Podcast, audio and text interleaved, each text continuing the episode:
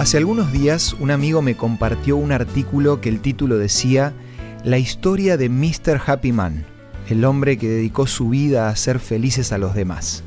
Acompáñame al tema de hoy para conocer esta curiosa historia.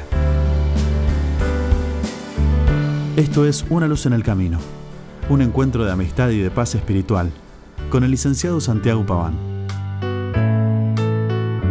La historia de hoy es sobre Johnny Barnes, un hombre que vivió en las Islas Bermudas y murió en el 2016 cuando tenía 93 años.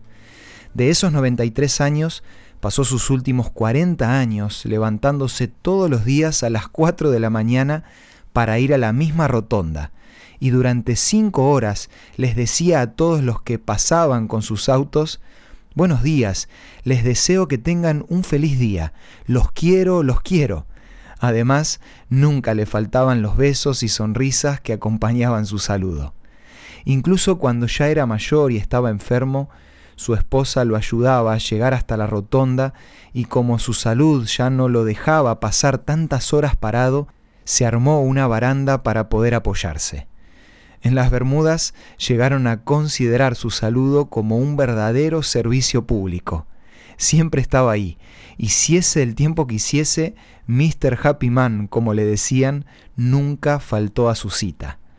Él se definía como un pequeño instrumento en las manos de Dios.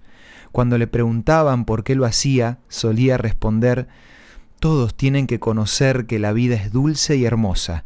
No importa lo que pase en la vida, es hermoso estar vivo. Está demostrado que hacer sonreír tiene efectos positivos a la salud, y hoy las técnicas psicoterapéuticas como la risoterapia son métodos efectivos que traen beneficios mentales y emocionales. Pero seguramente Johnny Barnes no conocía los detalles de todos estos beneficios, pero sí podía ver la reacción de la gente cuando cada día se proponía hacer felices a los demás en 1991 recibió un certificado de la reina Isabel en reconocimiento a su valioso servicio. Hoy en la rotonda hay una estatua que homenajea y sirve para que todos recuerden la figura de aquel altruista repartidor de felicidad. Además de todo esto, lo que me llamó la atención es que cuando le preguntaron cuál era el secreto de su felicidad, dijo que era su relación con Dios y la lectura de la Biblia. El ejemplo de Barnes tiene que inspirarnos a tener una actitud positiva en todo momento y a buscar esa relación con Dios que trae verdadera alegría. Si todavía estás buscando la felicidad, además del ejemplo de hoy, déjame ayudarte por medio de la revista El sentido de la fe, que podés solicitar de manera gratuita a nuestros puntos de contacto.